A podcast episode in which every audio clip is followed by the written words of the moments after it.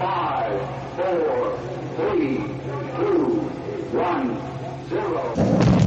Disfruta con Víctor Alvarado y su equipo de lo mejor del cine, directo a las estrellas.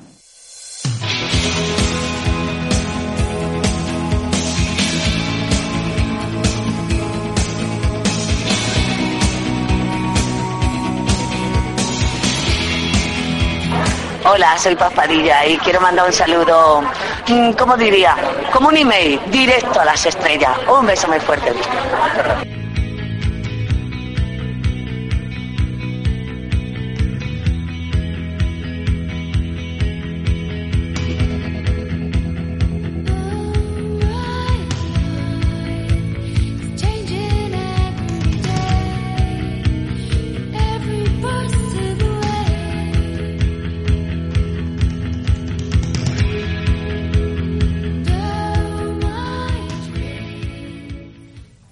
Bienvenidos a una nueva edición de Directo a las Estrellas, tu programa de cine. Y en una semana con los ojos puestos en la investidura del cambio, te proponemos un programa diferente, ya que hablaremos del DVD Molly's Game. Os proponemos dos nuevos cómics y no puedes perderte la entrevista que tendremos con Jaime Iglesias, autor del universo de John Ford, y con Adrián Encinas, autor de El ensayo Animando lo Imposible. Para comentarios o sugerencias puedes escribirnos a la dirección que ya sabes, info arroba cinelibertad.com. Repito, info arroba cinelibertad.com. Y si no nos pudiste escuchar en directo y quieres hacerlo en diferido, puedes hacerlo a través de nuestra página web www.cinelibertad.com. Repito, www.cinelibertad.com, donde puedes encontrar todos los programas relacionados con el cine y otras cosillas que quizá te puedan interesar. Así que no te olvides de www.cinelibertad.com.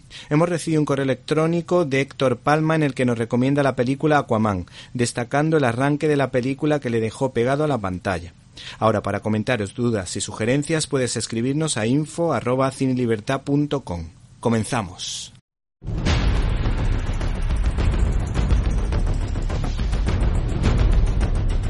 Storyboard.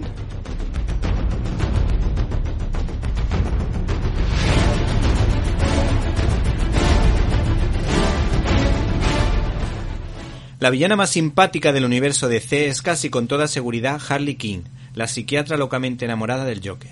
Pues bien, este personaje que permite todo tipo de licencias a sus autores se puso de moda gracias al talento de la actriz Margot Robbie y sus maquilladoras.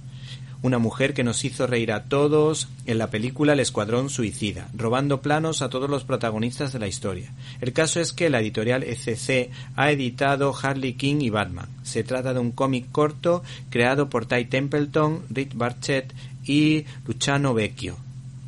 El argumento gira en torno a una situación en la que Harley Quinn se adelanta al predecible Joker, que en esta ocasión se verá traicionado por su simpática y locuela Harley lo que servirá para introducir a Batman en la trama.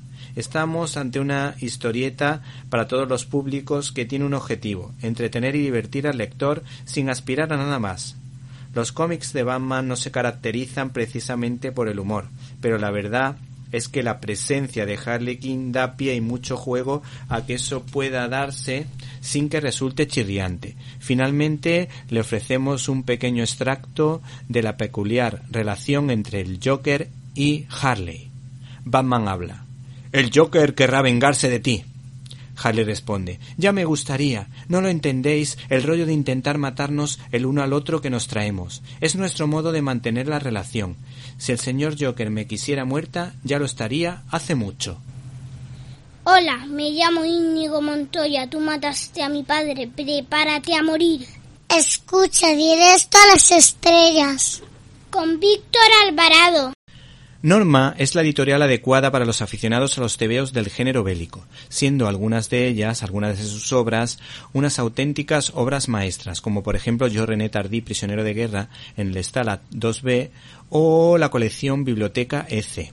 En esta ocasión, aunque no es de ese nivel tan altísimo, la citada editorial saca la colección Las grandes batallas navales, que pretende hacer un recorrido por las batallas navales, valga la redundancia, más importantes de la historia, como por ejemplo Lepanto o Trafalgar. Nosotros tenemos en nuestras manos la batalla de Jutlandia, que fue el último enfrentamiento bélico naval de la Primera Guerra Mundial entre la Armada alemana y la Armada Británica, cuyo desenlace, por supuesto, no vamos a desvelar porque les va a sorprender.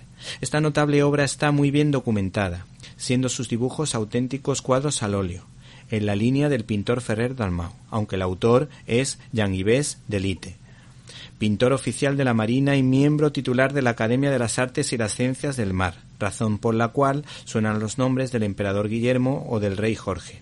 Y se nos habla de toda la maquinaria bélica de la época como el acorazado, el crucero, el torpedero o el U-boot. El debate más curioso de esa época fue el que planteaban los marinos, que consistía en valorar si era más conveniente que los barcos fueran lentos y de un blindaje potente o rápidos y menos blindados. Por último, sería conveniente señalar que el hecho histórico se cuenta a través de los ojos de militares británicos y de un soldado francés con nacionalidad alemana que sueña con emular y quiere entrar en la aviación imitando o emulando al varón rojo, pero le toca servir desgraciadamente para él. ¿Te está gustando este episodio? Hazte fan desde el botón Apoyar del podcast de Nivos. Elige tu aportación y podrás escuchar este y el resto de sus episodios extra. Además, ayudarás a su productor a seguir creando contenido con la misma pasión y dedicación.